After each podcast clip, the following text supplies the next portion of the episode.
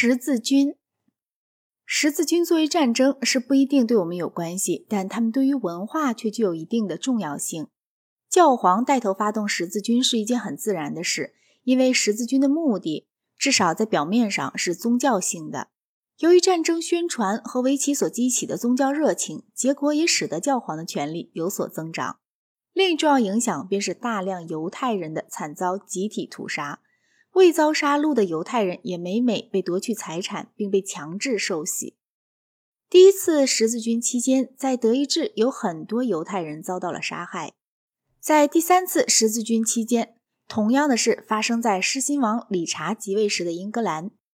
第一位基督徒皇帝的发祥地约克，恰好成为骇人听闻的反犹暴行的所在。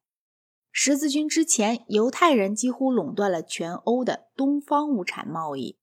十字军之后，由于犹太人遭受迫害的结果，这种贸易大部分落入了基督徒的手中。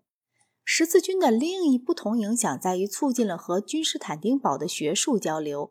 由于这种交流的结果，在公元十二世纪和十三世纪初叶，有许多希腊文献被译成了拉丁文。人们和君士坦丁堡之间，特别是经由威尼斯人。一直进行着相当数量的贸易，然而意大利商人则从来不肯为希腊古典劳神，正像上海的英美籍商人不肯为中国古典费心一样。欧洲人对于中国古典的知识主要来自的是传教士。